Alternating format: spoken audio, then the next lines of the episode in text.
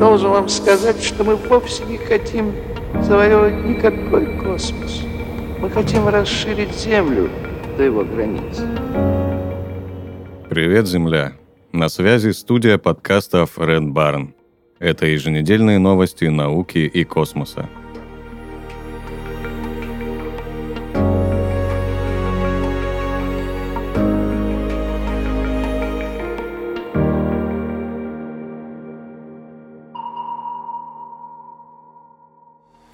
НАСА планирует собирать космический мусор в мешок. НАСА заплатит аэрокосмическому стартапу TransAstra 850 тысяч долларов за создание мешка для сбора космического мусора. Учитывая, что отходы на орбите Земли создают опасность для людей и космических аппаратов, проект имеет особую важность. Благодаря более мелким дешевым спутникам и многоразовым ракетам космос становится доступнее, но это приведет к тому, что количество орбитального мусора в ближайшем будущем может возрасти – по подсчетам НАСА уже сейчас в космосе находится как минимум 25 тысяч единиц отходов размером 10 сантиметров и больше, и еще полмиллиона объектов диаметром от 1 до 10 сантиметров.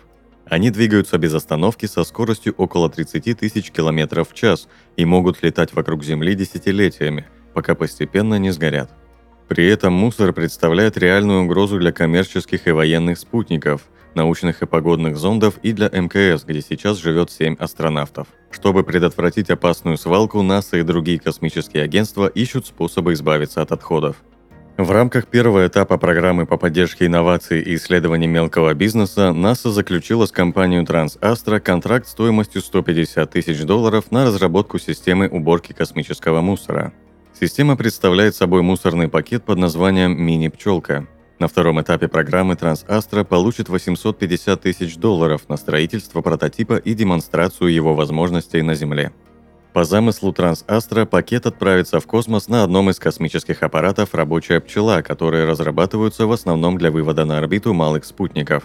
Когда рабочая пчела окажется на одной орбите с космическим мусором, аппарат немного замедлится, затем пакет надуется и захватит обломки, после чего закроется. Генеральный директор компании Джоэл Серсел отмечает, что подход TransAstra отличается простотой. У объекта не обязательно должно быть какое-либо крепление для захвата. Не нужна никакая сложная система, достаточно лишь открыть пакет. После сбора фрагментов космического мусора аппарат «Рабочая пчела» отправится на необитаемую космическую станцию, которую еще предстоит построить. Там роботы смогут переработать космический мусор, а пчела заправится. По сравнению с другими методами уборки, этот способ требует на 40% меньше времени и стоит в 6 раз дешевле, чем отправка отдельных фрагментов в атмосферу Земли для сжигания. Испытания продлятся не больше двух лет. Если за это время Трансастра сможет успешно провести эксперименты на Земле, то перейдет к третьему этапу программы.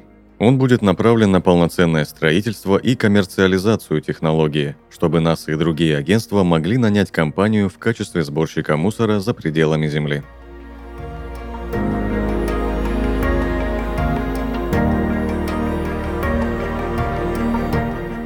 Планетоход и посадочный аппарат Чандраян-3 не проснулись после лунной ночи. Инженеры Индийской организации космических исследований попытались разбудить свой посадочный модуль Викрам и луноход Прагьян миссии Чандраян-3 после холодной лунной ночи. Луноход перевели в спящий режим 2 сентября, а посадочный модуль спустя два дня.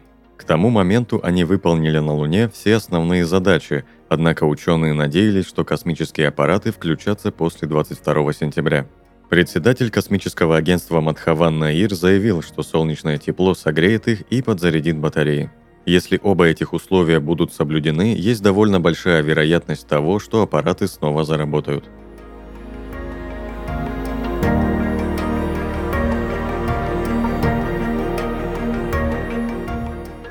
На Землю доставили самую большую партию астероидного грунта в истории – 24 сентября американская космическая межпланетная станция Осирис-Рекс доставила на Землю самую большую партию образцов, взятых с астероида. Так завершилась семилетняя миссия к астероиду Бену, сформировавшемуся, как предполагают ученые, еще в эпоху зарождения Солнечной системы. Космический зонд Осирис-Рекс стоимостью 1 миллиард долларов отправился в путешествие в сентябре 2016 года и достиг астероида Бену 31 декабря 2018 года. Сбор образцов грунта состоялся 20 октября 2020 года при помощи трехметровой всасывающей трубки, то есть посадки на сам астероид не было. Бену выбрали не случайно. С одной стороны, он вращается достаточно близко к Земле, а с другой относится к астероидам так называемого класса Б. Это сравнительно редкий класс астероидов, богатых углеродом. Они сохранили на своей поверхности вещество, оставшееся еще со времен формирования Солнечной системы. Кроме того, именно этот астероид считается одной из главных потенциальных угроз для Земли. Ученые считают, что в 2182 году он может подойти на опасное расстояние к нашей планете.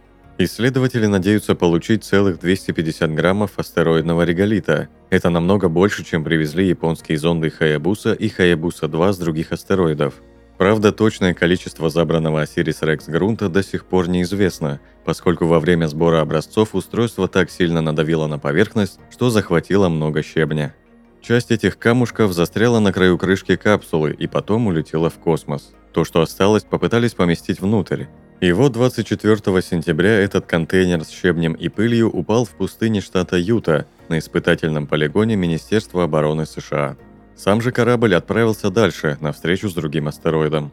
После этого грунт вертолетом доставили сначала во временную лабораторию, затем в космический центр имени Линдона Джонсона, где хранятся лунные камни, привезенные Аполлонами, кометная пыль и частицы солнечного ветра, собранные во время предыдущих миссий.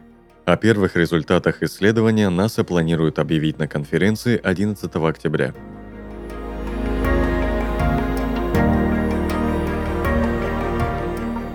Эксперимент НАСА AWE готовится к запуску. Эксперимент НАСА AWE успешно завершил критические испытания.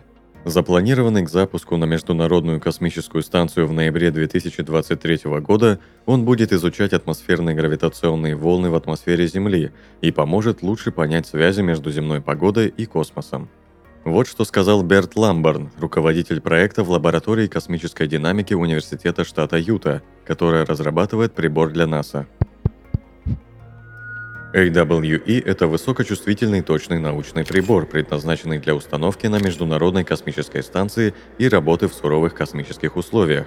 Чтобы гарантировать, что AWE выдержит турбулентность при запуске и будет работать в космосе так, как задумано, мы протестировали прибор на Земле.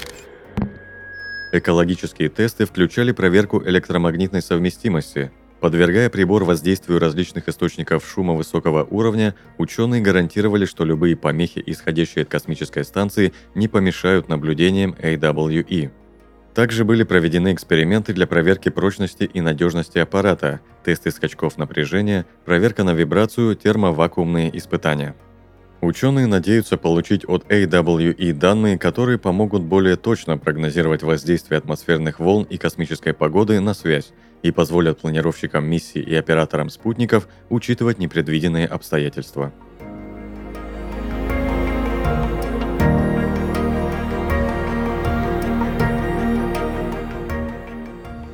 Вы прослушали новости науки и космоса.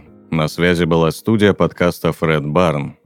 Подписывайтесь на нас и помните, что информационная вселенная бесконечна.